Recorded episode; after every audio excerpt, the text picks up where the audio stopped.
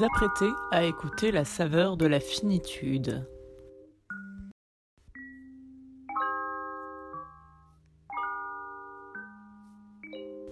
Le podcast qui prend l'horreur au sérieux.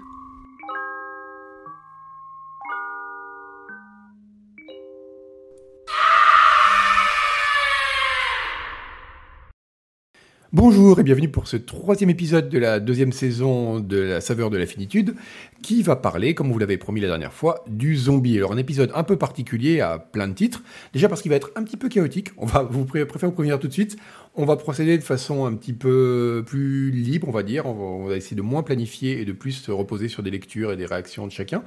Également parce que c'est un épisode qui va parler du zombie comme sujet politique, d'ailleurs le titre choisi par Jean-Christophe, c'est Mort-vivant politique, qui n'a aucun lien avec le fait qu'on enregistre à même pas une semaine du premier tour des élections présidentielles. Et enfin, dernière et pas des moindres particularités, nous avons un invité que je vais vous présenter tout de suite et euh, immédiatement avant de faire le tour de l'équipe comme à chaque fois. Notre invité, c'est Pipo, qui est podcasteur euh, euh, et auteur de tests aussi chez MO5. Alors écoute Pipo, enchanté, on est très content que tu sois là, tu es le premier invité officiel de la, de la saveur de la finitude. Je, je suis moi-même absolument euh, ravi. Je, je peux faire un tout petit quart d'heure fanboy. Ah ben, je suis trop content d'être là. Oh, merveilleux. C'est bien quand tout le monde est content, une espèce d'admiration mutuelle comme ça. Et euh, surtout, je n'ai pas précisé, on t'a invité surtout parce que tu es également épidémiologiste, ce qui va être très intéressant parce que là, on va parler pas mal de contamination. Et à propos à de fait. gens contaminés, on va faire le tour de- des pathologies dans le- au sein du groupe. Euh, eh bien, écoutez, eh bien, en fait, dans l'ordre sur mon écran, comme d'habitude, Julie Le Baron. Comment vas-tu, Julie? Eh ben écoute, ça va très bien, ça va très bien. Je viens un petit peu en touriste aujourd'hui, euh, mais je suis prête à poser toutes plein de questions à notre invité. Mais c'est bien, c'est bien, c'est comme ça, comme ça qu'il faut faire. C'est une émission qui va être très ouverte. Ça va être très rock'n'roll. C'est bien pour le thème du zombie. On a le cerveau est mort, c'est parfait. Euh, Guillaume, Guillaume, comme alors Guillaume lui, qui lui est arrivé pas du tout en touriste, il est arrivé avec une pile de références considérables, euh, comme à son habitude. Donc comment vas-tu, Guillaume? Ça, ça va, ça va. C'est un effet scénique, hein, parce qu'en en vrai, euh, je suis venu seulement avec une pile de livres. C'est tout ce que j'ai fait. Mais euh, et puis, et puis, sinon, pas de contamination au compteur pour l'instant, donc euh, Ah, c'est on va peut-être attendre la fin de l'émission, on sait jamais. Touchant du bois. Mais ça, alors, en fait, on faut préciser qu'on fait ça à distance. Donc là, c'est euh, parfaitement safe et euh, Covid compliant, comment dire. Et enfin, pour finir, Jean-Christophe. Comment vas-tu, Jean-Christophe? Non, moi, ça va très bien. J'ai pas de pile, j'ai compilé. Oui, mais de toute façon, tu n'as pas besoin de piles parce que quand on parle de zombies, je pense que les auditeurs vont s'en apercevoir très vite. Tu as tout dans la tête. Là, franchement, tu es une encyclopédie du zombie. Donc là, j'ai aucun doute sur ta capacité à rebondir sur le sujet. Euh, sujet d'ailleurs dont on va faire le tour rapidement, comme euh, d'habitude, en présentant les trois parties, parce qu'on est resté quand même là sur un format assez standard pour le podcast. Donc, comme d'habitude, on va avoir trois parties que je vous présente tout de suite. La première, c'est ce qui s'appellera une critique du capitalisme, parce qu'on va parler évidemment du zombie comme il est très souvent utilisé dans la fiction, comme moyen de, notamment chez Romero, hein, comme moyen de critiquer le capitalisme, euh, à la fois que les sujets du capitalisme, le consommateur, on va dire, et le capitalisme comme système. Dans la deuxième partie, on va parler de la, de la- du zombie comme façon de critiquer, comme il est utilisé pour critiquer la façon dont la politique s'occupe des épidémies, notamment le, les- la politique de santé en règle générale. Et bon, évidemment, le Covid est un exemple parfait pour ça. Le zombie a très souvent été utilisé dans toutes les fictions d'épidémies, les fictions de contamination, justement pour parler des déficits, on va dire, de, de la santé publique de façon très très euphémistique, parce que ça en est quand même un peu au-delà de ça. Et enfin, la troisième partie, qui est aussi un thème très très important dans toutes les fictions de zombies, c'est la question euh, des survivants. Comment est-ce que les survivants et les survivantes vont réussir à ne pas succomber dans un monde qui a généralement été détruit, parce que la fiction de zombie est souvent une fiction d'apocalypse? Et donc, euh, bah, comment recréer une forme d'organisation collective dans un monde qui a été détruit, où il n'y a plus d'êtres humains, où il n'y a plus que des zombies? C'est une question que se posent beaucoup, beaucoup de fictions de zombies. Donc, on va en parler, dans, on va faire le tour de ces trois parties. Mais pour commencer, comme toujours, on va commencer par une lecture. Et pour cette première partie, bah, écoutez, puisqu'on va parler du capitalisme, on va directement, on va, vaut mieux vous s'adresser au bon Dieu qu'à ses saints, comme on dit. Et on va commencer avec un passage du Capital de Marx, que va nous lire Julie Le Baron?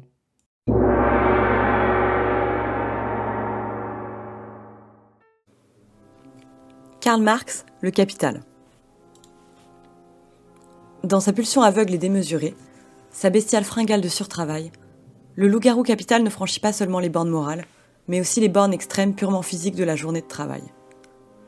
Il usurpe le temps qu'il faut pour la croissance, le développement et le maintien du corps en bonne santé.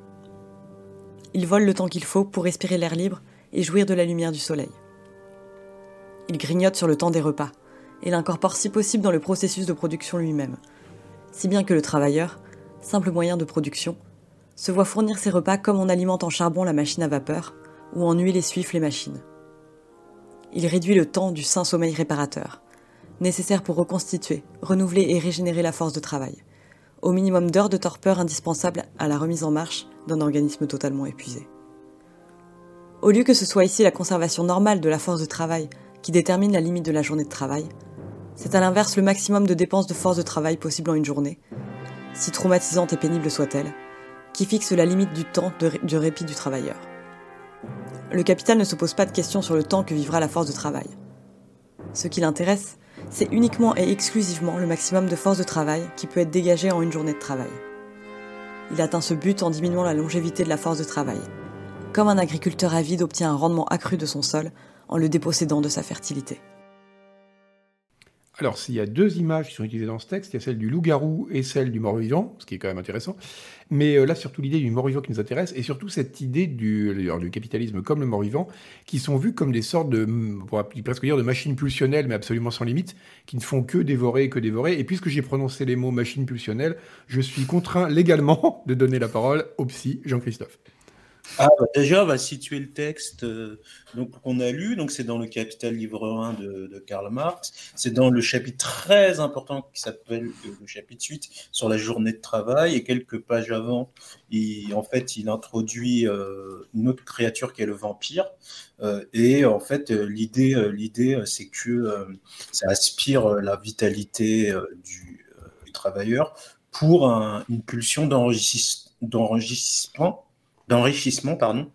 Donc, euh, qui et, euh, et qu'on peut, alors, du point de vue psy, parler plutôt de jouissance, c'est-à-dire euh, la, pulsion chez Freud, c'est quelque chose qui se satisfait, c'est-à-dire il y a une montée d'excitation, satisfaction et euh, l'excitation, elle, elle, est baissée, quoi, la tension est baissée, alors que, le, que, que la jouissance, c'est du toujours plus, toujours plus, et il n'y a jamais de processus d'évacuation euh, par la satisfaction.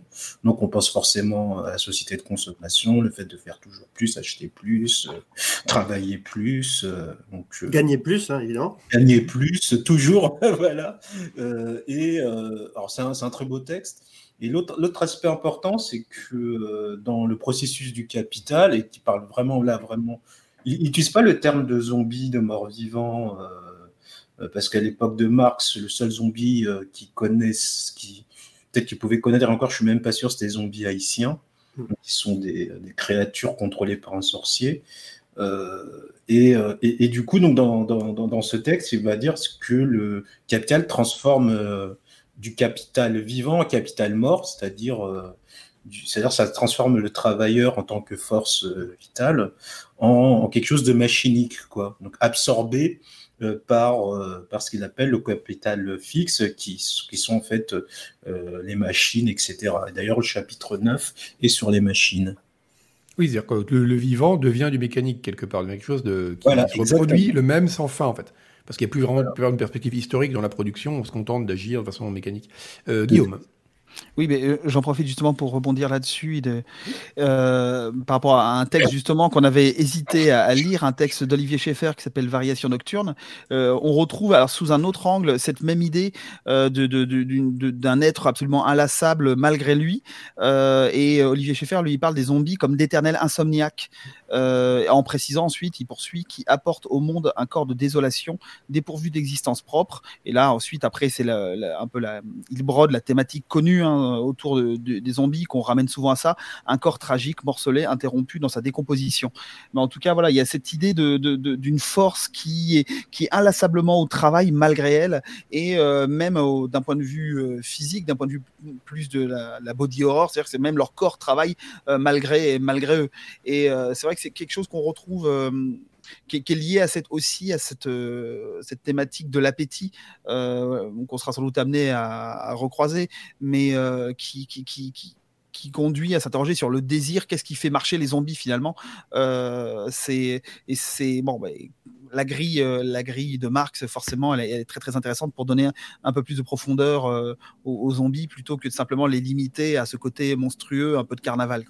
Alors, j'aurais une petite remarque là-dessus, mais d'abord Pipo. Oui, alors euh, par rapport à ce que tu dis, du coup, Guillaume, en fait, on pourrait prendre une illustration pour prendre quelque chose d'un tout petit peu plus léger que, que Marx, qui ici, euh, encore une fois, tape tout à fait dans le mille. C'est euh, l'illustration dans le, le formidable film de, de Peter Jackson qui s'appelle Brain Dead. Film merveilleux, il faut absolument le voir. Très, très bon ouais. C'est- même pas une, enfin c'est c'est même pas ironique ou quoi que ce soit. hein. Si vous devez voir un film de zombies euh. Ou un film de un Peter seul, Jackson. ou un film de un vrai film de Peter Jackson. Euh, c'est vraiment le film à aller voir. Et en fait, euh, donc c'est dans une petite ville euh, australienne, tout ce qu'il y a de plus euh, pavillonnaire, que se déclare une, une forme d'apocalypse zombie à cause bah, d'une épidémie qui commence à cause d'un singe rat qui mord des gens. Euh, alors évidemment, c'est l'époque où Peter Jackson fait des... Il, y a de la- il beaucoup d'animatronics dans ses films et c'est vraiment génial. La gueule du singe rat est absolument incroyable. Et euh, en fait, euh, une des premières personnes infectées, c'est la mère du héros, qui est bien peu héros finalement dans cette histoire, et qui est une vieille dame extrêmement acariâtre qui n'a qu'une passion, c'est de bouffer des trucs mous et des espèces de flammes dégueulasses. Et une fois qu'elle a été euh, zombifiée, en fait, je dirais, toutes les pulsions qu'elle avait de son vivant, qui sont le fait de bouffer des trucs mous en permanence et d'être abominablement protectrice envers son fils. Parce qu'en fait, Brain Dead, c'est un peu euh, un film, euh, comment dire, euh, sur euh, les mères surprotectrices. Ah, la, la scène finale a dû faire faire des crises d'angoisse à des psys.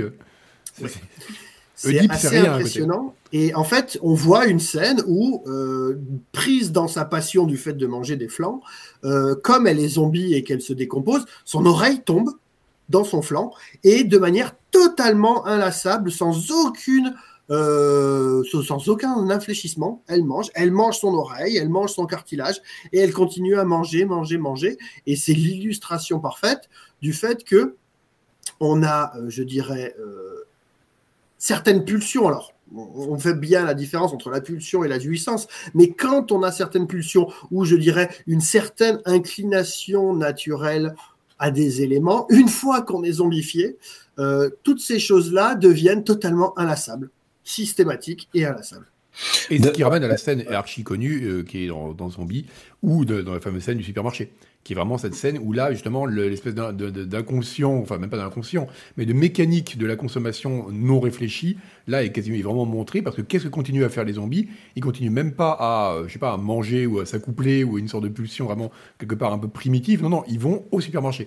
Et ça c'est quand même euh, voilà, c'est une scène qui est, qui est restée emblématique pour cette raison-là notamment. Et qui va être extrêmement importante dans l'évolution du zombie de Romero, parce qu'il n'est pas fixe le zombie de Romero, contrairement à ce qu'on pourrait croire, parce que re- ce souvenir de cet ancien comportement, euh, il va avoir. Alors, je ne sais pas s'il va être un effet de resubjectivisation, mais dans les films d'après, donc dans le Day of the Dead, euh, il va avoir le fameux zombie qui va être euh, un peu redressé, etc. Mais à la fin, il prend parti pour. il va venger son docteur, en fait. Et donc déjà, pourquoi il le vengerait et, dans le donc dans le Survival of the Dead, donc euh, non, le Land of the Dead, donc le territoire des zombies, qui est, qui est le troisième, mais il est de 2005. Donc, euh, Et il y c'est a vrai que les titres de Romero peuvent être très compliqués. Dedans, il y a encore les. VF à prendre en compte par-dessus. le deuxième, Je les confonds tous, moi. Hmm. C'est- donc, il est celui de 2005. Avec les remakes et tout, euh, le, le, le tank. Euh, et en fait, euh, là, il y a les zombies qui vont carrément se révolter contre une sorte de chef et ils vont utiliser des armes. Et le chef, donc, qui, est, euh, qui est noir, qui est, je pense, une référence au héros euh, du premier, euh, il va pleurer quand, euh, quand il perd des, des amis zombies. Quoi. Et on le voit crier de rage. et, Oui. Ouais, ben, c'est vrai que ça m'a fait penser à une interview sur laquelle je suis tombée où Romero explique que, parce que c'est vrai que la figure du zombie euh, telle qu'on la connaît dans les films ou dans les jeux vidéo, elle a beaucoup évolué. Mais souvent, en fait, c'est les capacités physiques du zombie qui vont évoluer. Genre, ils vont se mettre à courir, à sauter. Enfin, aussi parce qu'on a eu une telle surenchère de films de zombies qu'ils ont fini par. Enfin, le phénomène de peur a un peu fini par s'étioler du côté des spectateurs et des joueurs. Et lui, dans cette interview, il explique que euh, il veut les faire évoluer effectivement, mais jamais sur leur capacité physique il, il explique euh, que pour lui, euh, ça se fait uniquement au niveau de leur interaction sociale et euh, enfin ou au niveau de leur capacité mentale, comme tu comme tu l'as bien dit quoi. C'est vrai que les zombies deviennent graduellement plus humains, en fait. Euh, bah, et la question de l'humanité du zombie se pose, alors qu'elle se pose pas du tout dans le premier film, en fait. Et, d'ailleurs, ce qui est génial, c'est que dans le dernier, il y a un débat entre les deux vieux, donc dans le Survival of the Dead, euh, où en fait, il y en a un qui pense qu'on peut soigner les zombies si on les apprend à manger autre chose que de la chair humaine. Et donc, euh, du coup, il est face à une démonstration contre un autre vieux qui croit pas ça. Et en fait, au final, euh, il y, a, même une femme zombie qui arrive à faire du cheval. Et au final, il, y en a qui commencent à de nouveau euh, manger de, l'animal et pas de l'humain. Enfin, un autre animal que l'humain plutôt. Et à la fin, les deux vieux se battent avec les pistolets et continuent leur. Moi, je trouve que c'est la dernière image qu'on a d'un film de Romero sur le zombie. C'est deux vieux qui se battent encore encore sous forme de zombies, comme ils le faisaient dès leur jeunesse, et qui, qui est un peu un reliquat de leur comportement. Est-ce qu'il pose un peu la... Euh, pardon, Pipo, vas-y. Oui, non, c'était euh, juste pour dire que, en fait, il y a quelque chose qu'on n'a pas trop abordé pour le moment, mais ça demanderait, je pense, est-ce que il a été figé par quelqu'un quelque part, une physiologie, une physiopathologie du zombie?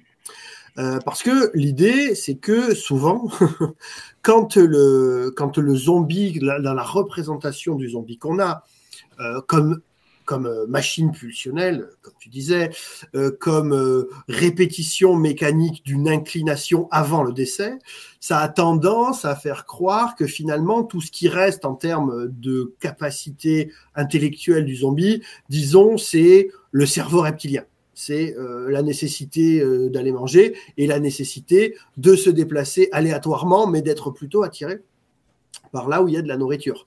Et la question qu'on est en droit de se poser, du coup, alors moi c'est quelque chose qui, euh, peut-être parce que je suis resté un peu old school sur le zombie, qui me chiffonne un tout petit peu toujours l'humanisation du zombie, c'est de me dire, mais alors on ne sait pas exactement quelle est la maladie qui atteint le zombie, mais si on part du principe que toute la partie des méninges est rongée et qu'il ne reste que du cerveau reptilien, comment est-ce qu'on retrouve l'humanité? Bah, en allant faire du shopping. En allant faire du shopping. Est-ce que c'est pas une tentative vaine d'essayer de retrouver de l'humanité justement? Parce que d'ailleurs, mm. bah, on s'éloigne un petit peu de la question du, zombie comme métaphore du capitalisme, mais ce qui est, ça rejoint un peu ce que, un peu l'opposition en fait entre ce que, ce que disaient Marx et, euh, et Jean-Christophe et ce que disait Guillaume, c'est-à-dire que d'un côté, c'est vrai qu'on voit le. Tu dis que le zombie, c'est vrai que c'est un insomniaque, et l'image est vraiment très claire, elle est vraiment parfaite. C'est vraiment la personne qui avance de façon vraiment mécanique. Mais de l'autre, qu'on parlait vraiment quasiment en termes freudiens, de dire voilà, il y a d'un côté la pulsion qui aura un défoulement, et de l'autre, il y a la jouissance qui n'en a pas. Alors certes, le zombie, il n'y a pas de défoulement, et du coup, l'aspect peut être mécanique, une sorte de démarre, on peut, on peut être dans la jouissance infinie, mais dans la jouissance, il y a la jouissance, c'est pas totalement neutre non plus. C'est-à-dire qu'il y a un plaisir là-dedans. Et la question justement, est-ce que le, le, reliquat de, du, du, zombie, c'est pas justement dans le fait que bah, cette existence qui n'est plus pulsionnelle, contrairement à ce qu'on peut penser, mais qui est uniquement une sorte de jouissance infinie et sans fin et sans aucun défoulement possible, bah, est-ce qu'il n'y a pas une sorte de plaisir là-dedans? Est-ce qu'on n'en voit pas des fois les traces? Bah oui, c'est une question qu'on peut se poser. Mais ça, renvoie aussi à l'idée, c'est quelque chose qui est, abordé euh, dans d'autres ouvrages. Là, je pense par exemple au livre de Barbara Lemaître sur le zombie qui s'appelle Zombie, une fable anthropologique. Elle, aborde le zombie à travers euh, l'image de l'automate euh, et en renvoyant bah, toute une pensée, toute une histoire de la pensée de l'automate et du, corps mécanisé. Et c'est vrai que c'est quelque chose qui peut, être entre guillemets tranché, en tout cas vu par le prisme bah, d'une pensée qui remonte à bien avant les, zombies modernes, à savoir à Aristote, hein, avec l'idée de chez Aristote la conception de la de l'animal comme machine, de vraiment ce qui est appelé la machine animale, mais qui touche aussi au fonctionnement de l'humain, ou finalement ce qui est, et c'est là, il y a peut-être ce, petit lien, ce, chaînon manquant, euh, où ce qui va faire avancer euh, l'animal considéré comme machine, c'est le désir, mais alors pas au sens psychanalytique du terme, mais au sens euh, d'orexis, qui, qui est l'appétit en fait, et que finalement c'est cette envie de, d'avoir du, du, carburant entre guillemets qui fait que l'animal en animé. Euh, c'est une conception bien évidemment qui fort heureusement a été remise en question euh, depuis, mais, euh, mais par contre je trouve que finalement cette, ce, rapport à, l'animation bah, et notamment l'animation du non vivant à travers simplement son un désir qui serait celui, bah, encore une fois, de, de, se nourrir, de se contenter, c'est quelque chose qui peut faire le lien entre. Bah, peut-être le, curseur a décalé sur le sens du terme désir, en fait, qui peut aussi donner une, piste sur qu'est-ce qui fait que cette créature est encore dans un sens encore humaine et sans ne l'être plus? Bah, sans les zombies pose toujours la question de. Alors, je vais faire une transition un petit peu au chausse-pied, mais c'est vrai que c'est intéressant d'en parler. parce que c'est vrai que le, zombie pose toujours la question de la limite de l'humain. Et que, d'ailleurs, enfin, quel que soit l'usage qu'on en fait d'ailleurs, et notamment, une des, le zombie a été utilisé également beaucoup, notamment par Romero, pour s'interroger sur les questions de racisme notamment. Parce que c'était un moyen aussi de donner une, de montrer un autre qui était jeté en dehors de l'humanité, qui était le racisé. Et ça, c'est quelque chose, notamment dans les premiers films de Romero, qui était très très présent. Et euh, ça, je sais que Jean-Christophe, c'est quelque chose qui t'a aussi intéressé? Oui, ah ben, on le retrouve. Alors, c'est vrai que c'est déjà de plein fouet dans le premier film, parce qu'à la fin, le, héros noir se fait tuer. Euh, on le retrouve. par la police en plus. par la police, oui. Il est abattu par la police, il, pense qu'il est. Exact. Et euh, dans le dernier film aussi, euh, donc les deux vieux, là, l'histoire des deux vieux, il y a un des deux vieux euh, qui dit Mais toi, de toute façon, tu es un étranger, tu es venu dans nos terres, etc. Donc il y a comme ça une sorte de. Et c'est dans une île isolée. Donc ça boucle, ça boucle, ce dernier film et, boucle beaucoup de choses.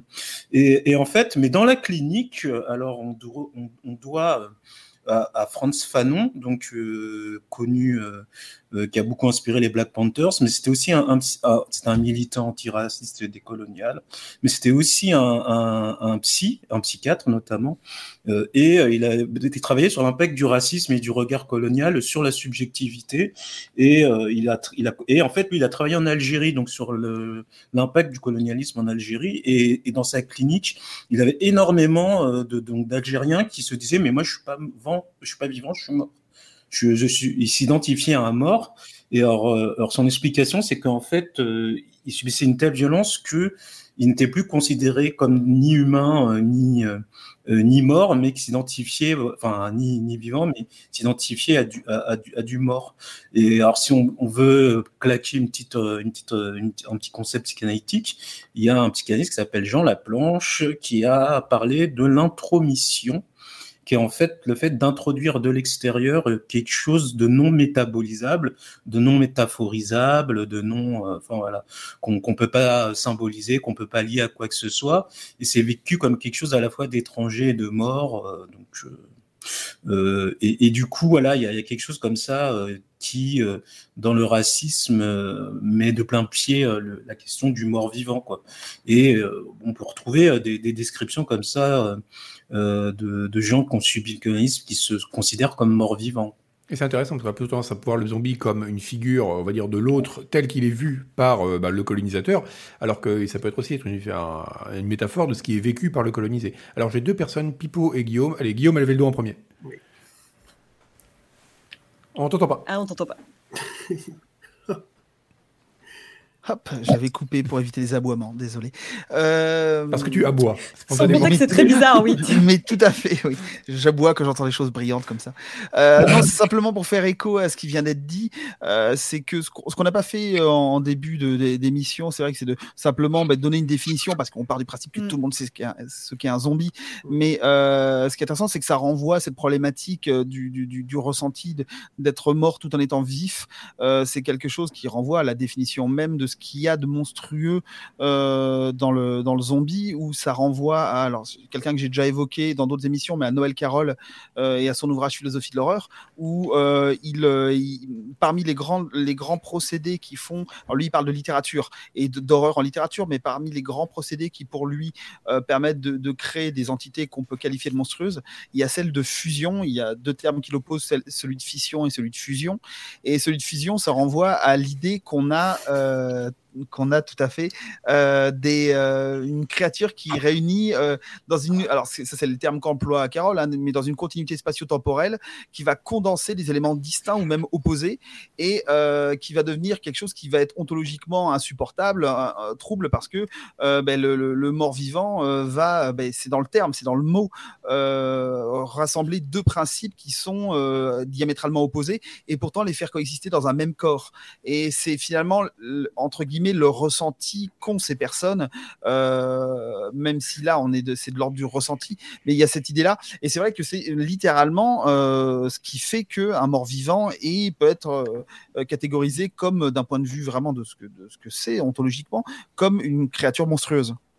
Pipo? Alors oui, évidemment, sur la créature monstrueuse, moi ce que j'ai trouvé surtout intéressant dans ce que tu disais, c'était par rapport à la notion d'autre. Et comme comme JC parlait donc de, de, de ce qui avait été fait en termes de décolonialisme et en particulier sur des patients algériens, moi ça m'a fait penser aussi finalement euh, au statut d'indigénat euh, pour en fait des individus qui sont finalement autres mais sur leur propre terre. Finalement, c'est ça. C'est que quand on y pense, en fait, évidemment, euh, Guillaume disait, euh, on n'a pas défini parce qu'on on s'attend à ce que tout le monde comprenne bien l'idée ou une idée de ce qu'est le zombie. Finalement, le zombie, d'une certaine manière, c'est un peu, alors, je dirais pas l'autre absolu parce que finalement, ça peut être l'autre euh, en, termes d'antagoniste, tout en étant finalement ta mère, hein, comme dans Dead. Mais euh, surtout, ça fait surtout quelqu'un qui devient autre, mais finalement qui est sur sa propre terre. Parce que quand on réfléchit sur Romero, les zombies qui vont au supermarché, c'est les zombies qui vont au supermarché de leur propre ville.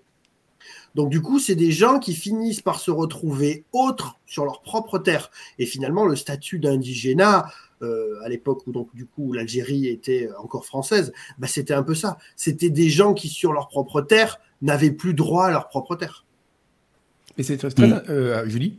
Ah non, moi j'ai juste une question parce que c'est vrai que vu qu'on parlait un peu de la définition du mot zombie, et c'est vrai que c'est devenu un terme un peu fourre-tout, alors qu'à la base, effectivement, c'était. Euh, bah, on pensait aux zombies haïtiens, et, euh, JC avait noté à juste titre que, que Romero, en fait, voulait pas parler de zombies, mais de morts-vivants, que c'est juste un terme qui a été décrit plus tard. Enfin, aujourd'hui, on voit même des, développeurs de jeux qui réfutent le terme zombie comme s'il y avait une, une grosse connotation péjorative. Enfin, on peut voir bah, typiquement, enfin, des figures de zombies, hein, vraiment sans vouloir les vexer. Et euh, eux vont s'attacher à dire non, non. Euh, ce sont des, ce sont des infectés. c'est euh, l'euphémisme. Ouais, c'est ça. Mais, mais, la question de par, rapport à la figure du zombie haïtien, elle m'intéresse, elle m'intéresse dans cette thématique-là parce que JC, tu disais que c'était une figure qui était qui était devenue raciste dans le cinéma et je me demandais comment on était passé de ça à une ah, critique du racisme justement. Alors, euh, bah, euh, en fait, euh, à la, donc à la base, c'est dans la, la donc à Haïti que naît ce rituel. Donc qui, qui, alors Haïti, ce qu'il faut prendre en compte, c'est que c'est un mélange de christianisme et de et de religion africaine, puisque c'était des gens déportés de bah là, on en est encore là, déportés de leur terre vers une autre terre, mmh et ils vont mixer un peu ça, et, et en fait, qu'on fait un crime, euh, euh, il y a un, système de punition, on est dépossédé de son, libre arbitre euh, via, via un système de poudre qui, qui met dans le commun et après un système de contrôle, ce qu'on appelle la zombie powder. Euh, et pour faire le lien avec euh, la SF, euh, cette fameuse zombie powder avait intéressé les, ceux qui ont inventé le mot, le mot cyborg, donc Klein, Klein et je ne sais plus comment il s'appelle, où ils avaient essayé de se dire est-ce qu'on ne pouvait pas mettre à distance un cosmonaute dans le coma s'il devenait, s'il pétait un plomb, quoi. Et c'est là qu'ils ont de cyborg. C'est un texte de 59, je crois, qui s'appelle Cyborg and Space, euh, pour les gens qui voudraient des références. Euh, euh, et, et, du coup, donc, pourquoi c'est devenu raciste Donc, déjà, en fait, le fait que des gens esclaves qui commençaient à, lutter pour leur liberté perdaient de nouveau leur libre arbitre, c'était une trace de d'un trauma de bah, d'esclavage qui revenait. Et après, dans l'histoire du cinéma, en fait, euh, souvent le, les, zombies, les sorciers étaient vus comme, comme mauvais, etc. Euh, et assez caricaturés. Euh, enfin. et puis bon, il y a eu le, le, fait que le terme, c'est zombies avec un E, enfin, j'ai vu ça dans l'article, et sans E, ils ont rajouté un E un peu pour les occidentaliser. donc, et, et, si on voit un peu les, les films comme A Walk with the Zombie, enfin, je sais plus comment il s'appelle, le premier, les premiers, les premiers films haïtien. I Walk with the Zombie, ouais. White Zombie. Tourneur, hein. White Zombie avec euh, Legosi, Bella Legosi. Mm. Euh, et, euh, et euh, je sais plus les autres. Donc voilà, a, euh, c'est montré avec un certain exotisme, etc. mais ça, ça, voilà, c'est, ça allait ça, allait assez loin. Et après, comment on glisse vers. Euh, bah parce qu'en fait, Romero, il dit que lui, il parle pas de zombie, parce que pour lui, un zombie, c'est euh, Bella Lugosi, donc euh, le fameux White Zombie. et, et il parlait de Dead, hein, c'est Night of the Living Dead, hein, le, le, titre. il a accepté qu'on utilise ce terme. et donc, lui, il avait utilisé pour reparler du racisme. Donc, du coup, le glissement, il est, il est pas simple. Enfin, moi, j'ai juste ma, ma, petite théorie, c'est qu'en fait, Dans le zombie haïtien, il y a quelqu'un, il y a des gens qui sont contrôlés par un sorcier. Et euh, dans, dans, le, dans les morts vivants Romero, de Romero, ils sont contrôlés euh, par un système. Quoi un système relativement abstrait au début, mais ils sont contrôlés bah, par cette pulsion, cette jouissance, on peut l'appeler comme on veut, mais ils, perdent leur contrôle pour un autre. Euh, euh, ça veut dire que le contrôle est beaucoup plus politique et systémique chez le zombie euh, que dans le zombie haïtien où c'est une personne en fait. mais c'est pas n'importe qui c'est pris dans un, dans un, dans un contexte culturel et qui est aussi un système. Pipo, et après on va conclure cette partie. Oui. Juste en fait pour dire que en termes d'entretien de la confusion, euh, ça a été très très loin parce que le White Zombie, donc le film avec Bella Lugosi, s'appelle en français Les Morts Vivants. Ah bah, bah, bah super. Comment ça marche dans les deux sens? dans le même genre, I Walk with a Zombie, donc le film de Jacques Tourneur, euh, en français s'appelle Vaudou. Oui. Donc euh, voilà, il y a pareil, tous les, les thèmes se tissent. En tout cas, c'est intéressant. C'est vrai que je ne pensais pas qu'on arriverait là. Euh, comme quoi, c'est plein de surprises cette émission. Euh, mais c'est vrai qu'en voyant les différents éléments qu'on a vus, à la fois pour la question du contrôle par le sorcier, que la question de l'indigénat, que la question du capitalisme, et surtout que la question bah, de, la, contradiction qu'il y a dans le zombie en lui-même, c'est vrai qu'on se rend compte qu'il y a vraiment, dans tous les cas, un élément commun, c'est que bah, c'est des individus qui ne sont, dépossédés d'eux-mêmes quelque part. Et que, une fois dépossédés d'eux-mêmes, bah, la, vie est absente et euh, ça peut se résoudre que par une sorte de mécanique en fait. Et, euh, et donc, ou avec le, sentiment d'être mort. Et ça, je trouve ça assez intéressant de voir que c'est quand même vraiment un point commun à toutes les métaphores du zombie et à toutes les approches qui en ont été faites. Sur ce, bah écoutez, je crois que ça fait une bonne. On a fait un peu le tour pour cette partie-là, mais par contre, on a un autre point dont on n'a pas parlé, et qui va vraiment intéresser Pipo, c'est la question de la politique sanitaire, comme on dit, et euh, notamment de la, de question de la contamination et de la gestion des crises euh, pandémiques, entre autres, par les autorités dans la fiction zombie, et on va en entamer cette deuxième partie avec un texte de Max Brooks, qui est donc le fils de Mel Brooks, je, je ne savais pas, euh, qui, le livre s'appelle Guide de survie en territoire zombie, que va nous lire Julie Le Baron?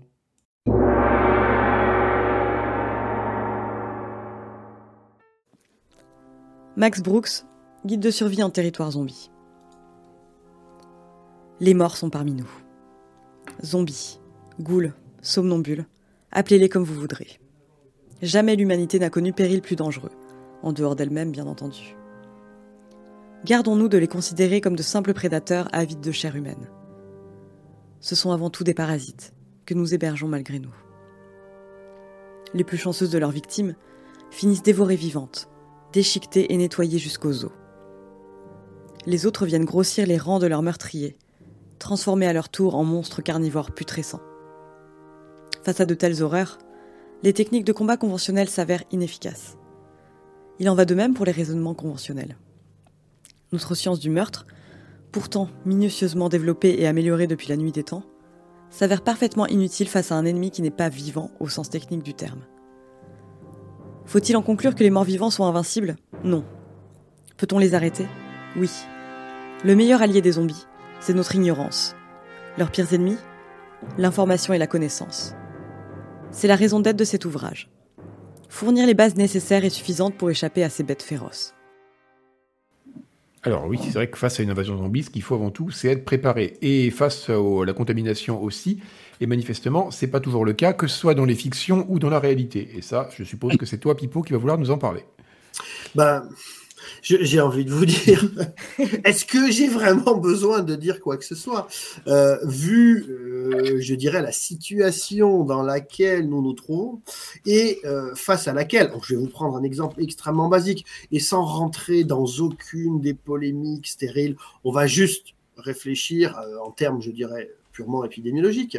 C'est que pour pour pas mal de gens, où on a beaucoup entendu parler de quelque chose qui était euh, l'immunité collective, l'immunité de meute, la herd immunity, comme on, comme on dit en anglais, euh, et c'est quelque chose qui permet de calculer. Alors, je, vous montrerai une, je, mettrai un lien, je vous donnerai la possibilité d'aller sur un lien avec une petite vidéo très rigolote où euh, c'est la chaire de statistique et de physique de l'université de statistique et mathématiques, pardon, de l'université de Sheffield, euh, qui explique l'intérêt en fait de se vacciner contre la rougeole, contre measles à partir des questions d'invasion zombie.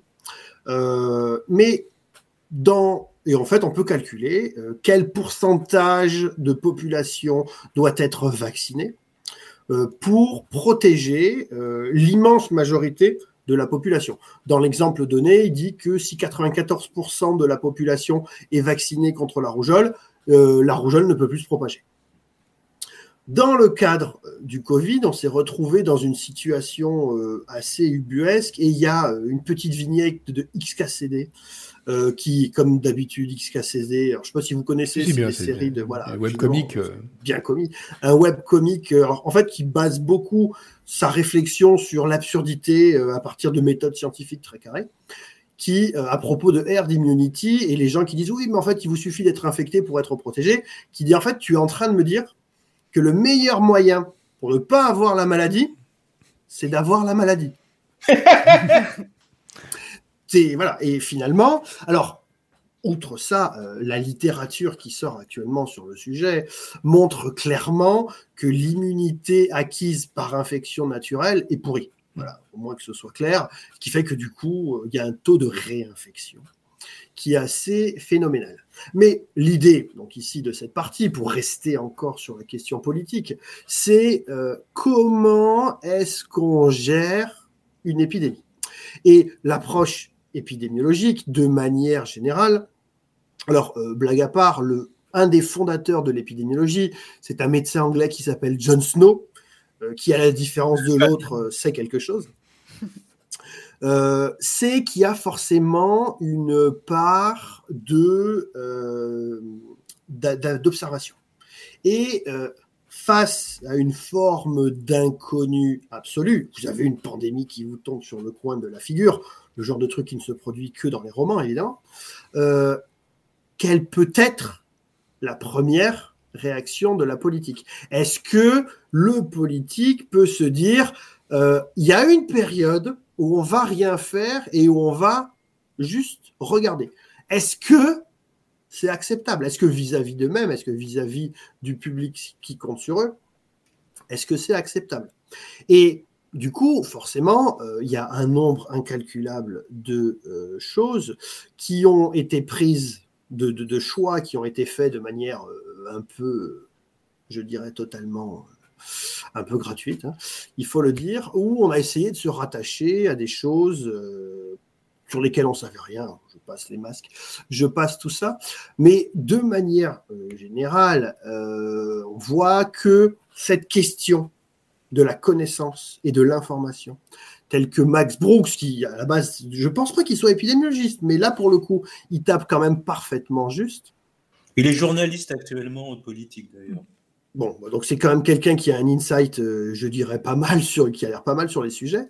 Ben, en fait, on voit que euh, si la connaissance, en cas ici, dans le cadre d'une pandémie a évolué assez rapide. En fait, historiquement, on n'a jamais eu de vaccins qui ont pu être mis en place aussi rapidement, avec des essais cliniques aussi énormes. On a fait une des avancées phénoménales sur tout un tas de sujets. Malgré ça, malgré ça, euh, dans beaucoup d'État, euh, en France pour commencer, euh, il y a une information qui est assez connue depuis très longtemps, c'est que euh, le Covid, pour ne citer que lui, est une pathologie aérosol qui est propagée par l'aérosolisation, par le fait que des micro-gouttelettes flottent dans l'air. Et pourtant, en France, alors que pas mal de pays se sont mis sur le créneau, on fait absolument rien sur la propagation aérosol. Rien du tout. On n'en parle même pas. Dans les euh, dernières recommandations pour les, élections, euh, on a juste qu'il y aura du gel hydroalcoolique pour se laver les mains. Alors qu'on sait que le gel hydroalcoolique, euh, c'est pas ça qui va empêcher le Covid de se propager. Donc, clairement, pour ce qui est l'information, c'est une chose, la connaissance en est une autre, mais il manque un dernier point. Ben, c'est le pan de l'application et de la politique de santé publique mise en œuvre ici sur le terrain. Et en fait, ce qui est assez amusant par rapport à ça, c'est que avez-vous remarqué que dans l'immense majorité des jeux ou des euh, fictions qui touchent aux zombies, il y a toujours clairement une critique du gouvernement? Est-ce que ça veut dire que structurellement, structurellement, comme l'immense majorité des gouvernements ont beaucoup de mal avec le concept même de politique de santé publique, est-ce que les épidémies sont vouées, et la, littérature l'aurait démontré longtemps avant euh, l'épidémiologie, que euh, est obligé de se planter et euh, tous les gouvernements sont forcément honnis par les populations qu'ils sont censés protéger. Alors ça, il faudra se poser la question. Il y aura des choses à dire là-dessus, notamment sur les, dans la fiction de zombies, les différents, la façon dont les gouvernements sont traités. Mais il y a un point d'ailleurs qui, qui, est intéressant, ce que tu as dit. C'est moi, je me rappelle très bien que juste avant le premier confinement, j'étais chez Julie et on regardait La couleur tombée du ciel avec Nicolas mmh. Cage, qui est un film absolument incroyable puisque c'est un film sur le déni en fait. C'est un film où il y a une météorite qui est tombée et le père, donc qui est joué par Nicolas Cage, dis mais non, tout va bien. Il y a ces alpacas qui sont en train de muter dans la grange et il dit non, c'est parfait. Et on regardait ça, on était à une semaine du premier confinement ou quelque chose comme ça. Les Italiens étaient en train de tomber comme des mouches et le gouvernement français disait c'est bon, ça va aller. Ça reste, euh, ouais, c'est pas chez nous. Et c'est là, ce que je trouve absolument fascinant, c'est que là, il y avait, c'était même pas, on pouvait dire, bon, les chiffres chinois, on sait pas trop, c'est trafiqué. Là, c'était évident, c'était en Italie, c'est un pays qui est globalement transparent, démocratique autant que nous, il n'y avait pas de risque. Et néanmoins, et, je, et mon hypothèse, qui est peut-être trop généreuse, c'est pas c'est qu'il n'y avait pas une volonté de rassurer les populations, c'est simplement une volonté de ne c'était inconcevable. Et ça ramène à quelque chose, on en a déjà parlé, je crois qu'on a déjà parlé de ce concept dans, l'émission à propos d'autres sujets, notamment sur Lovecraft et tout ça, la question de l'hyperliminal. Je sais plus qui a inventé ce concept, en fait c'est contrairement au, non, superliminal, pardon. C'est contrairement au subliminal qui est trop petit pour être conçu ou pensé ou par parvenir à la conscience, le superliminal il est trop grand. C'est-à-dire que l'idée Maintenant, ça nous paraît banal, mais l'idée en janvier 2020 que les gens, trois mois plus tard, seraient enfermés chez eux à ne plus pouvoir sortir, c'était proprement inconcevable. Et le, fait que c'était nécessairement la mesure à mettre en place face à une épidémie de cette ampleur, eh bien, les gouvernements ne pouvaient simplement pas la concevoir. Et donc, ils disaient, ben, c'était presque pas un, il y avait évidemment une, une lacune d'un point de vue gouvernement, mais il y a presque une lacune aussi de l'esprit humain quelque part là-dedans. Quelque chose qu'on retrouve aussi dans la fiction de zombies, des gens qui disent mais non c'est pas possible. Alors à, encore plus forte raison parce que le Covid ne transformait pas les gens en mangeurs de chair, là ça aurait été encore un degré de plus dans l'inconcevable. Mais c'est quand même quelque chose qui est à prendre en compte, je pense. Bah, c'est un truc qui développe beaucoup euh, donc Max Brooks donc euh, pour reprendre euh, cher Max Brooks puisque il y a une partie donc dans le guide à la fin sur épidémie recensée et, vous, et il distingue les cas où c'est très vite réglé parce qu'en fait, les zombies existent depuis toujours dans son univers. Euh, donc, ils ne sont pas liés à une expérience de la science ou de l'industrie, mais c'est un virus naturel. Euh, et, et, du coup, bah, euh, chez les Romains, ils ont réglé le truc parce qu'ils sont organisés, ils voient le truc, ils rigolent pas et c'est géré. Et à chaque fois que ça part en couille, c'est quand il y a des problèmes d'information, etc. Et donc, dans le World War Z, donc, qui est le livre qu'il a écrit après le guide, donc l'invasion des zombies vient de la Chine. Et il explique dans une interview qu'en fait, il a choisi la Chine parce qu'à l'époque, euh, voilà, c'était très pointu pour leur politique de l'information, personne n'était quasi informé. Et, euh, et, il montre, il détaille vraiment dans World War Z tous les moments euh, où, euh, où, les failles du gouvernement a engendré l'épidémie zombie euh, et tout y passe, le trafic d'organes, puisque en fait une des causes de la, une des causes de la contagion, malgré la fermeture des frontières, c'est le fait qu'il y ait, du trafic d'organes, du coup infectés, etc. Ben, là, en fait, ce qu'il faut voir aussi, c'est que, alors, ce qu'on voit sur les, épidémies récentes, euh, c'est que euh, les deux grands pans, entre, disons, alors pour faire très simple, hein, on pourrait rentrer dans les détails, mais il y a eu tellement de choses sur le sujet qu'on va essayer de rester le plus simple possible et le plus neutre possible. C'est qu'il y a ceux qui ont fait confiance à la science et qui ont essayé de l'appliquer quand c'était faisable. Euh, en tête la Nouvelle-Zélande. Hein. vous pouvez regarder, essayer de vous renseigner sur la politique en Nouvelle-Zélande. Ils ont pratiqué plus ou moins le zéro Covid et ça a pratiquement bien marché. Et puis après, il y a ceux qui ont passé leur temps à faire du stop and go. Euh, en disant bon là c'est trop, il faut qu'on coupe, puis on repart, puis on recommence. C'est un petit peu ce qui a été fait en France. Hein. C'est le stop and go. Et euh, finalement, ceux qui ont essayé de assez rapidement dire il faut qu'on revienne à la vie normale, bah, c'est ceux qui ont payé le plus lourd tribut. Et malgré tout, c'est ceux qui essuient les critiques les plus virulentes. Donc, ce qui fait que euh, si on a beau essayer de tourner le, problème dans tous les sens, euh, quelles sont les possibilités, quelles auraient pu être les possibilités pour s'en sortir? Alors, il y a une autre vidéo que je trouve extrêmement rigolote, qui est aussi faite par des Anglais. on, les, on les mettra toutes dans la bibliographie euh, du, du, podcast, enfin l'épisode. C'est encore qui s'appelle Les mathématiques de l'apocalypse d'une apocalypse zombie. Et euh, alors là, pour le coup, c'est plutôt des, des, matheux plutôt que des épidémiologistes, mais c'est des maths appliqués à la diffusion parce qu'il existe en fait des modèles pour la diffusion. Alors, c'est des modèles qui sont déterministes, c'est-à-dire qu'il y a tout un tas d'hypothèses qui sont faites, et en fonction des hypothèses, on regarde ben, comment évolue, euh, dans les vidéos, là, euh, la population humaine par rapport à la population zombie. Euh, est-ce que si on laisse les zombies proliférer, ben, forcément, la population humaine va augmenter, va baisser, la population zombie augmenter, mais au bout d'un moment, comme elle n'aura plus rien à manger, ben, peut-être qu'elle va décroître. la population des morts, au bout d'un moment, va rester totalement n'aura plus rien. Euh, mais dans une seconde vidéo, ce que la personne explique, c'est que au niveau de la structure euh, de la propagation et de la manière dont les populations humaines et dans les populations zombies vont se euh, vont évoluer. Du côté de la population humaine, si on ne reste que du côté de la population humaine, on est foutu parce que par rapport à la vitesse de diffusion alors, il y a un Laplacien très compliqué dans la formule. Euh, la deuxième partie de l'équation est tout le temps négative, donc la population humaine ne peut que décroître. Alors, en fait, ce qu'il dit, c'est que euh, euh, si on veut augmenter la population humaine, il faut minimum 9 mois. Et, si les zombies vont plus rapidement que la possibilité d'augmenter la population humaine, ben on voit tout de suite que c'est l'apocalypse et qu'il n'y a pas grand-chose à tirer. Mais que par contre, au niveau de la population zombie, il y a la possibilité de limiter la casse si on peut faire en sorte qu'on se débarrasse de plus de zombies que la contamination, que les zombies qui contaminent les humains.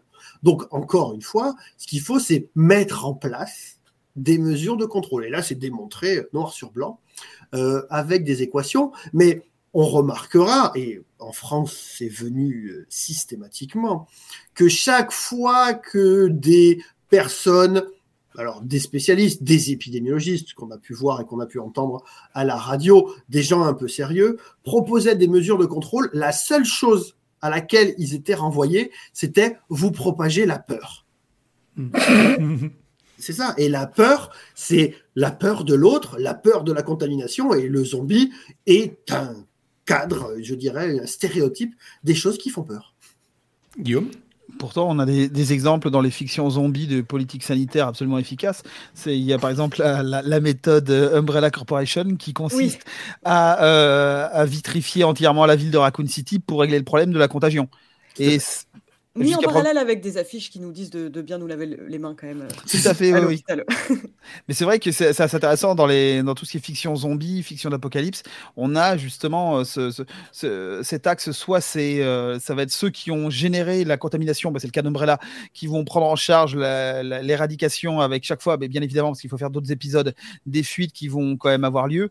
Soit on a euh, ceux qui ont tenté de contrôler l'épidémie, qui sont présentés comme les antagonistes.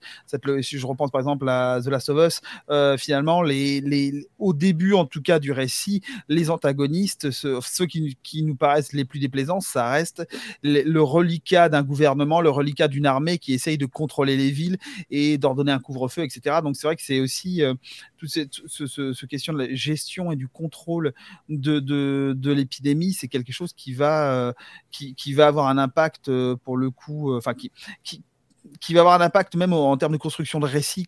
C'est vraiment quelque chose qui est essentiel euh, parce qu'on a, on a des types de récits où on a juste des survivants livrés à eux-mêmes, mais on a aussi des récits voilà, où même jusqu'à l'autre cas, alors c'est le, oh, je me rappelle plus lequel, le, le, titre du film de, Romero, mais celui où on a justement cet embryon de révolte des zombies.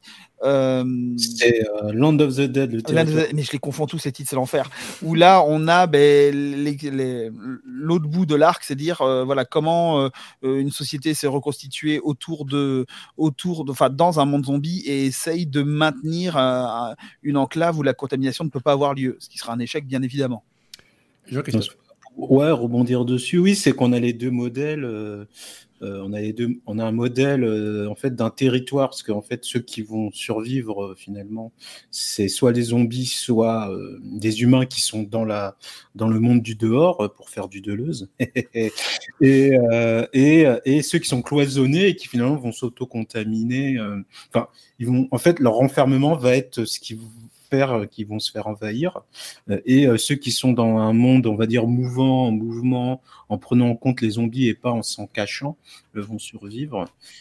et pour revenir aussi à ce que disait sur, sur, sur c'est qu'en fait c'est très intéressant parce que c'est on, a deux modèles dire, chez Foucault qui permettent de penser l'épidémiologie. Il y a un modèle ce qui est celui de la peste, donc qui est un modèle qu'on appelle disciplinaire, donc c'est quadrillé tracer, euh, mettre dans des cellules euh, isolées. Ben, le, test isolate, track, test isolate, quoi. C'est le pouvoir disciplinaire chez Foucault.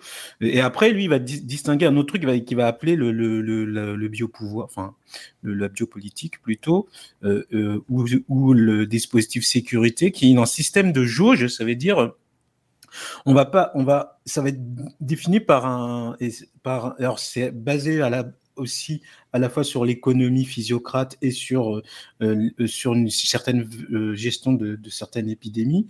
Ils vont les faire un laisser-faire, ils vont avoir une politique d'un laisser-faire jusqu'à une certaine jauge, une jauge qui atteint un certain seuil d'un contrôle. Et l'idée, c'est d'essayer de contrôler cette jauge. Et donc, ça va être toute, toutes les, toute, une série de politiques qu'on va travailler, qu'on va trouver, trouver avec la variolalisation. Enfin, vario... Variolisation, c'est dur. Variolisation. Euh, et, et, du coup, il y a ce, truc où euh, le laisser faire, il faut laisser faire jusqu'à un certain seuil. Et c'est ce qui a été fait en France, mais on joue pas. Euh, en fait, comme si on pouvait contrôler cette jauge quoi, face à une vitesse. et là, pour refaire du Deleuze-Gattari, c'est qu'on a le, un rapport à la vitesse. Ça veut dire, en fait, on essaye de contrôler quelque chose euh, mais on est face à une vitesse de mutation qui nous dépasse et, du coup, face à ça, il n'y a que un, contrôle très strict qui peut euh, endiguer ça. Et ça touche toujours un peu une des limites du pouvoir, qui souhaite avoir le contrôle sur quelque chose qui, sur lequel finalement il n'aura pas de contrôle. Parce qu'on ne peut pas contrôler une épidémie de la même façon qu'on contrôle une population. Même si on peut essayer de contrôler la population pour contrôler l'épidémie, mais ça reste quand même des choses distinctes. Guillaume? Simplement pour euh, cette question de sectorisation, de recoupement de l'espace, je vous renvoie, enfin très brièvement, parce que j'ai amené une pile de livres, il faut bien que ça serve. Euh, je vous renvoie au très bon livre Géographie zombie, les ruines du capitalisme de Manouk Barzakian, Borzakian, pardon, j'ai écorché son nom, euh, qui renvoie justement, qui, fait ce, qui part de ce postulat que tout ce qui est fiction zombie, c'est une grille de lecture sur la manière dont nous gérons nos frontières et la manière dont nous, nous essayons de contenir des populations dans des espaces symboliques et comment les zombies, les zombies mettent à mal euh, et à travers les questions, à la fois il évoque euh, euh, la question des réfugiés, des réfugiés climatiques, des contaminations, voilà, qui, qui, sont des, finalement des, des, des, reflets dans le réel des fictions zombies. Eh ben, c'est parfait, tu me fais une, une, transition parfaite pour la dernière partie. Euh, non seulement parce qu'on va pouvoir parler d'un livre que tu aimes beaucoup de Jean-Paul Angélibert, mais surtout parce que euh, c'est vrai que oui, souvent les fictions zombies sont aussi un moment où les tentatives de contrôle de l'ancien monde, on va dire, finissent par échouer et l'ancien monde par s'effondrer. Qu'est-ce qu'il reste des survivants qui vont tenter de bâtir quelque chose de nouveau dans les ruines de l'humanité? Et c'est ce qui va nous intéresser maintenant avec, ben, on va commencer par un passage de Fabuler la fin du monde de Jean-Paul Angélibert que va nous lire Julie Le Baron?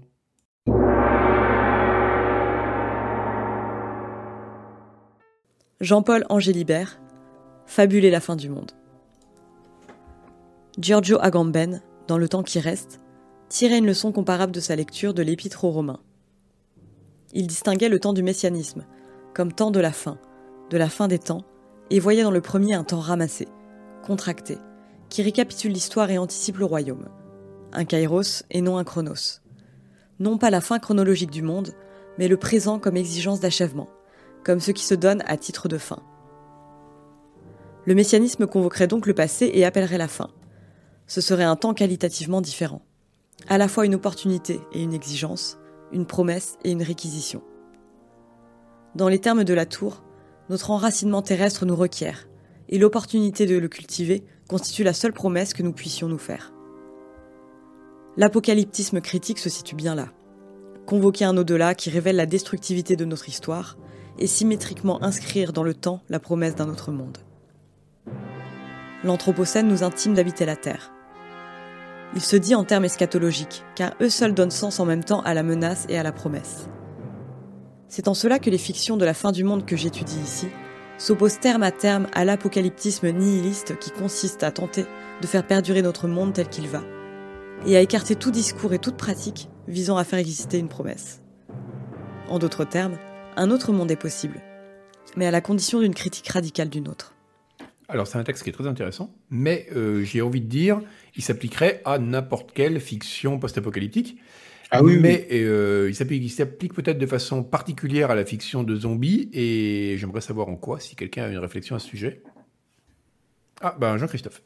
Oui, oui. Alors, euh, alors dans son livre, c'est marrant, il va, il va, distinguer vraiment les deux types de récits, donc apocalyptique nihiliste, pour donc, euh, qui sont euh, des récits de droite, si on veut simplifier, et politique, celui du kairos, de l'opportunité, qui est plutôt de gauche, pour vraiment simplifier. Mais, mais, mais ces deux distinctions sont quand même très intéressantes au-delà de de la réduction que j'en fais, c'est que en fait, euh, le rapport au temps, puisqu'on a parlé du temps au début, n'est pas du tout pareil.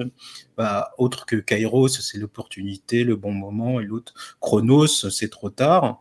Euh, c'est que euh, en fait, ça permet de penser à un truc encore lié au Covid, quand on parlait du monde d'avant et du monde d'après. Mmh. Dans la donc dans l'idée que c'est trop tard, on peut rien faire, mais c'est un trop tard qui est toujours mis à plus tard, c'est-à-dire elle va arriver, on peut rien faire, elle va arriver, on peut rien faire, on peut arriver. Donc c'est toujours euh, relancé dans une sorte d'annonce. Là, ça va arriver, euh, on peut plus rien faire, mais ça arrive jamais. Dans le temps du, dans dans d'autres types de fiction, soit la fin du monde peut être empêchée à proprement parler, ou soit elle a déjà lieu et c'est comment euh, survivre et reconstruire derrière. Donc, qui est une autre façon d'empêcher la fin du monde puisque mm. c'est d'un autre. Alors, ce qui est intéressant, c'est que la notion même d'apocalypse, euh, à la base, elle n'est pas négative, hein, parce qu'en fait, euh, dans l'Apocalypse de Saint Jean, ça annonce un nouveau monde, en fait. C'est le dévoilement, l'Apocalypse. Ouais, voilà, le dévoilement, la révélation. Euh, et, et, et, du coup, euh, du coup, dans... alors qu'est-ce qu'on peut voir dans un film de zombies, euh, notamment sur les survivants, sur les survivants. bah, il y a quelques fictions qui vont beaucoup insister là-dessus. Bon, il y a le Walking Dead, donc la série. Je connais pas les comics, mais il y a la série où on voit comment ils essayent de reconstruire des, des, sortes d'états ou des fonctionnements. Ça marche pas tout le temps, évidemment. dans, Romero aussi, donc il y a, y a quand même l'idée comment les survivants euh, continuent euh, de vivre, euh, etc. Enfin, même si, même si le dernier film, je sais pas trop comment comment comment comment l'interpréter. dans dans les 28 jours, à la, dans le deuxième film, il y a un certain contrôle quand même, même si ça part en C'est une illusion de contrôle. ça dure pas très longtemps. Oui, c'est ça. Contrôle, voilà, à cause de la fameuse la fameuse fille qui est asymptomatique. Enfin, non, c'est le monsieur, je sais plus. C'est la personne qui est asymptomatique. Mmh, c'est ça. Euh, euh, et alors celui qui va le mieux mettre en scène ça, c'est, euh, c'est, enfin mieux démontrer comment ça se reconstruit, c'est Max Brooks. Encore? Encore lui?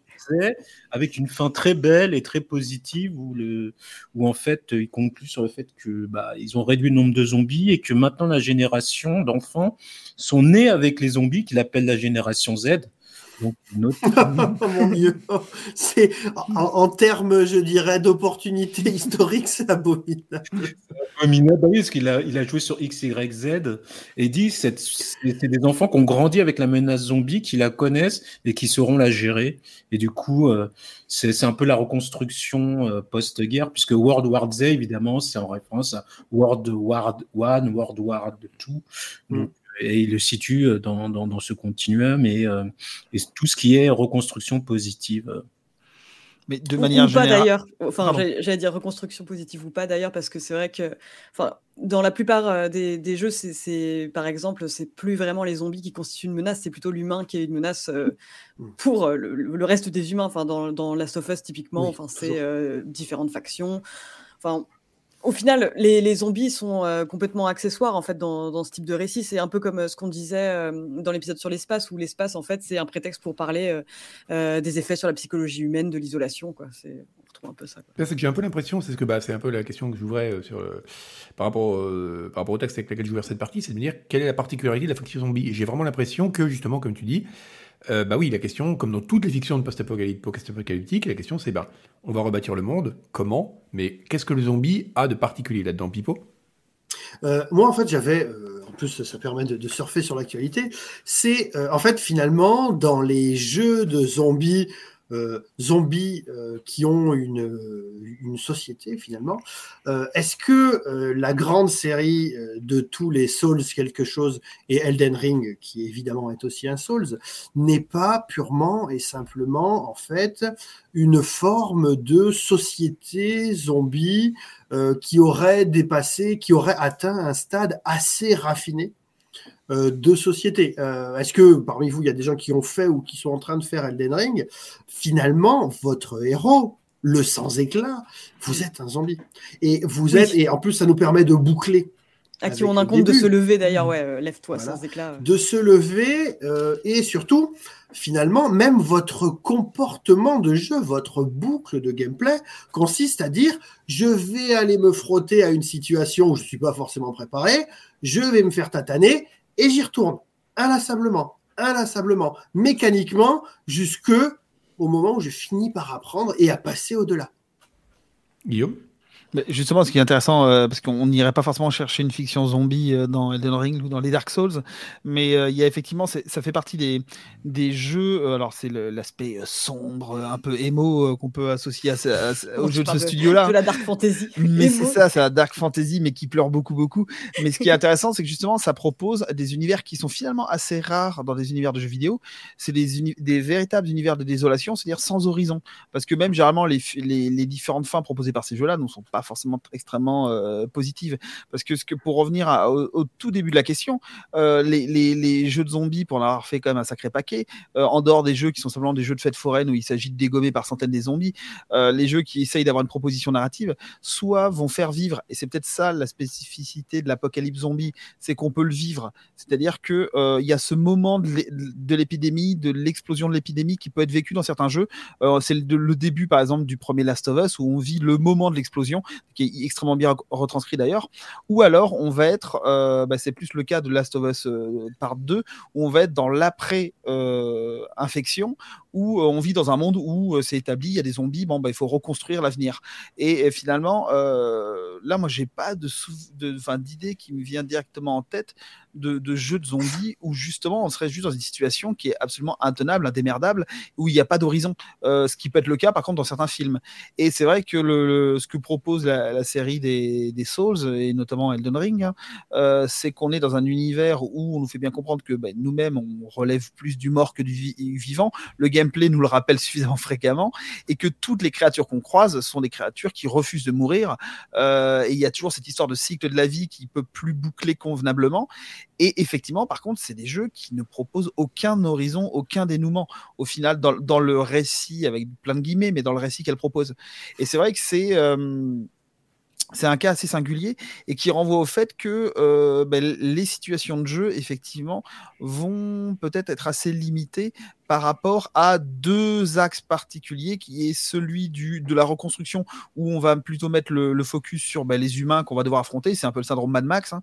euh, et euh, de l'autre côté, ben, le, moment de l'explosion, de la vague zombie, et c'est ce que propose par exemple beaucoup plus les Resident Evil, où on a des, des, en tout cas les premiers jeux, où on vit le moment où une ville va sombrer dans une apocalypse zombie. Pipo? Euh, à propos, donc tu disais, on n'irait pas penser forcément à la, fiction zombie du côté des, Dark Souls, mais en fait, Dark Souls 3, euh, si tu arrives à te dépêtrer au milieu, je dirais, du, côté totalement abscon de la narration et de l'histoire, c'est qu'en fait, l'histoire, elle est finie dans Dark Souls 3. Il n'y a plus rien. Euh, on ne sait plus qui sont les humains, on ne sait plus qui sont les morts, mais l'histoire, elle est finie. C'est juste que euh, finalement, tout le monde a perdu et euh, toi, tu essayes. Euh, alors, je vais peut-être pas spoiler la fin, mais est-ce que il faut essayer de rallumer le feu sans forcément faire un hommage à Johnny ou est-ce que l'histoire est finie, finie quoi? Euh, c'est C'est ça. c'est l'aspect complètement désespéré de ces jeux-là. C'est-à-dire que Mm. c'est un état de fait, le monde est flingué, et euh, bon, bah, éventuellement, tu peux te faire une place dedans, mais ça t'apportera rien de plus que le fait de t'avoir fait ta place. C'est vrai, et, finalement, alors je ne suis pas suffisamment avancé dans Elden Ring, mais euh, finalement, j'ai un peu l'impression que c'est ça. C'est qu'il y a une certaine société, et puis il y a quelques éléments. Alors en plus, dans Elden Ring, c'est très rigolo parce que c'est le- finalement le moins cryptique. Des fois, tu as des fulgurances où on t'explique des pans d'histoire. Pendant 40 heures, tu rien compris.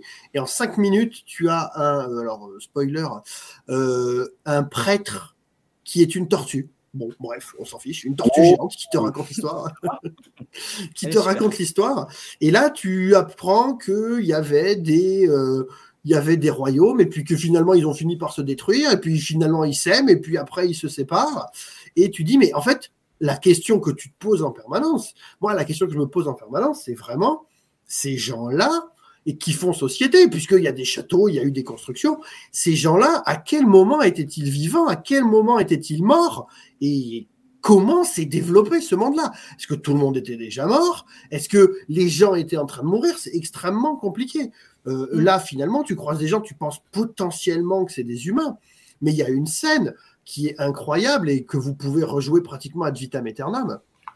C'est euh, dans un espèce de bastion où vous êtes plus ou moins en paix qui s'appelle la table ronde dans euh, Elden Ring.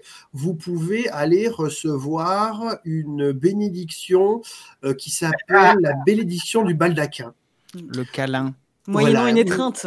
C'est ça. Oui, en fait, donc c'est le genre de. D'habitude, les contacts avec les gens, c'est uniquement un coup d'espason dans la gueule de dragon géant, quoi. Euh, là, tu as une dame qui te propose, alors qui t'explique. Euh, Je me souviens pas très bien, mais la première fois que tu lui parles, elle t'explique que finalement, c'est une sorte de prêtresse de la bonne mort. De la bonne mort. Donc, euh, par rapport à la malmort, dont on n'a pas parlé, mais qui est totalement liée aussi à la Mm. question euh, du zombie. zombie. Ouais. Et elle te dit, euh, je te, je te donne ce, je te donne ce câlin. Et euh, la scène est poignante. La première fois que tu la vis, tu dis waouh, mais qu'est-ce qui se passe? Il y a un câlin dans, dans un Soul. C'est quoi cette histoire? Et en fait, tu t'aperçois d'un truc très très rigolo.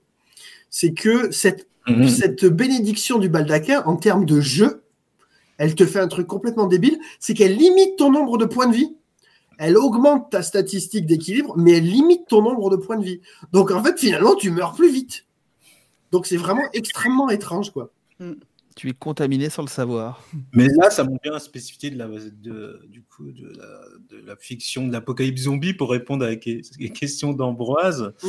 C'est que ça nous met euh, dans, un, dans, déjà dans, un rapport mort-vivant, mais surtout d'identification aux morts et euh, le, le fait que le zombie, c'est des anciens nous euh, et que euh, ce que met tout le temps une fiction de zombie, c'est quand on hésite à tuer euh, son frère, sa sœur, sa copine, son copain, euh, son ancien compagnon, euh, parce qu'on dit ah mais peut-être il sera encore là, il y a peut-être encore quelque chose de lui. Et ça, c'est des trucs qu'on retrouve dans des films, dans des séries, du, la personne qui croit qu'elle est encore là et qu'en fait, non, quoi. Mm. Donc, coup, c'est un danger euh, qui, qui nous ramène dans notre relation pure, notre relation réelle et intime et ambiguë et ambivalente à la mort. Mais je pense qu'il y, a- il y a un autre point sur lequel il y a un effet de miroir justement entre le survivant et le zombie, dont on parle peut-être moins. C'est rejoint parce que tout ce que vous disiez, c'est qu'en fait c'est vrai que c'est des fictions. Bah, apparemment World War Z, la fin est un peu différente parce qu'il y a l'espoir quand même d'une nouvelle, une sorte de nouvelle normalité. Mais c'est vrai que généralement c'est des fictions extrêmement pessimistes. Mm. Et euh, où il n'y a pas vraiment, où la seule issue en fait, c'est de dire parce qu'on prend tous les films de Romero ou autres, l'idée c'est euh, de survivre un jour de plus en fait.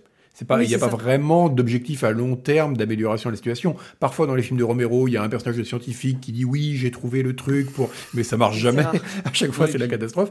Et donc, c'est vrai que finalement, on, on parlait, quand on parlait du zombie, que c'était une figure qui était quelque part déshumanisée puisque sa vie était devenue mécanique et qu'il était quelque part dépossédé de lui-même, etc. Mais c'est un peu la- le rôle, la figure du survivant aussi dans les films de zombies, qui finalement n'a pas vraiment d'aspiration. Il cherche juste à survivre.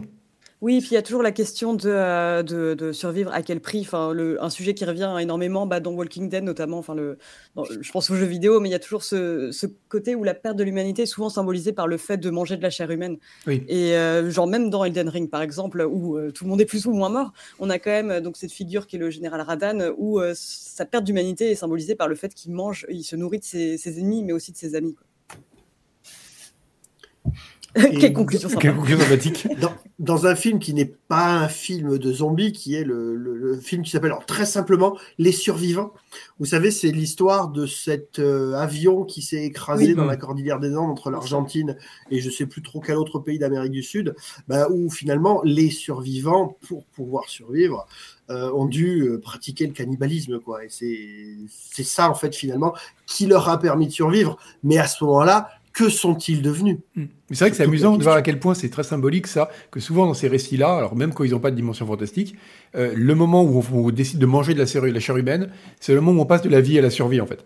On Mm. dit voilà, j'en suis arrivé là, maintenant je vais manger mon pote mort, donc je ne suis plus vraiment dans les, je fais plus partie de la communauté humaine en fait, je suis devenu autre chose qui cherche juste à survivre. Euh, Guillaume. C'est quelque chose que, note notamment euh, Louis-Vincent Thomas, qui était en- anthropologue, euh, dans un ouvrage qui s'appelle Un gros pavé qui s'appelle Les chairs de la mort. Et il renvoie à l'idée que justement les, les- ce- ces corps de revenants, et en fait, ce qui est intéressant, c'est que d'un point de vue thématique, ils inversent complètement euh, l'idée de, survie qui est impliquée par le cannibalisme. C'est-à-dire que le, principe du cannibalisme, c'est de, manger pour euh, rester vivant et pour euh, survivre. Euh, et ce fantasme-là, en fait, il est complètement nié par, euh, par le, le- corps du revenant, parce que lui, il mange, mais, mais tout en conservant son état de mort. Donc il y a, ce- il y a cette idée comme ça de- de- de- d'un truc complètement, euh, euh, complètement impensable euh, lié à ce- ce- ce- cet état, ce statut, bah, qui est, pour le coup, on en revient à ça, monstrueux. Bah écoutez, je pense qu'on peut peut-être en rester là, parce qu'il y a une très belle conclusion, comme disait Julie. Un petit atelier cuisine pour Atelier finir. cuisine, voilà, exactement. Euh, alors, euh, avant de vous donner rendez-vous pour la prochaine fois, où on parlera, on peut déjà le dire, d'un sujet plus gai et où, a priori, on mangera moins de chair humaine. On va parler de la question de, du genre dans l'horreur et notamment des questions féministes dans l'horreur. On avait déjà vaguement parlé dans la première saison, mais on a dit qu'on allait faire une saison, une émission spéciale sur le sujet. En attendant, bah, avant de dire au revoir à tout le monde, peut-être Pipo, où est-ce qu'on peut te retrouver euh, pour les auditeurs Alors- qui ont été fascinés par ta connaissance euh, encyclopédique de la pandémie? Qu'on a traversée Euh, on peut me retrouver sur Twitter. euh, J'ai un Twitter euh, arrobase, euh, alors ça se prononce Askez, mais ça s'écrit A-S-C-H-E-S-E, at A-S-C-H-E-S-E. C'est toujours mieux d'appeler. Oui, c'est plus simple. Euh, c'est surtout là que, que je commets euh, des micro-critiques et diverses, euh, je dirais, euh, proutes de l'esprit sur Twitter. Euh, euh, on peut me retrouver chez MO5 euh, où tous les deux mois à peu près, euh, je, je, je, je, je sors un test euh, néo-rétro. Euh, mon dernier test, euh, c'était euh, à propos de... Je ne sais même plus ce que j'ai testé. Mais en fait, dès que ça touche de près ou de loin à, euh, à une filiation avec la saga Wonder Boy, c'est pour moi. D'accord. Et comment Voilà. tu appelles le genre de Wonder Boy? Parce que je suis très. Alors, ah, non, euh, c'est en fait c'est plutôt le genre de Symphony of the Night et de Metroid, et de Metroid que j'appelle les jeux d'action plateforme à progression non nécessairement linéaire. Voilà, Le, tout est dans le nécessairement. c'est ça, non nécessairement. Oui, le non nécessairement, voilà. C'est Voilà, c'est pas non linéaire, c'est non nécessairement linéaire. tout à fait. Eh bien, écoutez, je, ben, en tout cas, c'était un plaisir et euh, à refaire à l'occasion. Bien sûr, on aura d'autres sujets, je pense, où tes lumières seront extrêmement utiles et pas et comme le sont l'ont été pendant toute cette émission. Celle de, alors Guillaume, c'est que alors, je suis déconcentré parce que Guillaume nous met un très beau chien sous le nez là depuis deux minutes, c'est un véritable scandale. C'est pas ma faute, c'est elle. Donc, ah, bien, écoutez, je, Julie, euh, JC Guillaume et euh, comment il s'appelle déjà? Sati. Sati et Sati. Eh bien, écoutez, je vous dis au revoir à tous les quatre et donc à dans probablement le mois prochain pour une émission consacrée cette fois-ci au genre dans l'horreur et aux questions féministes dans l'horreur. À bientôt. Au revoir. Salut. Salut tout le monde.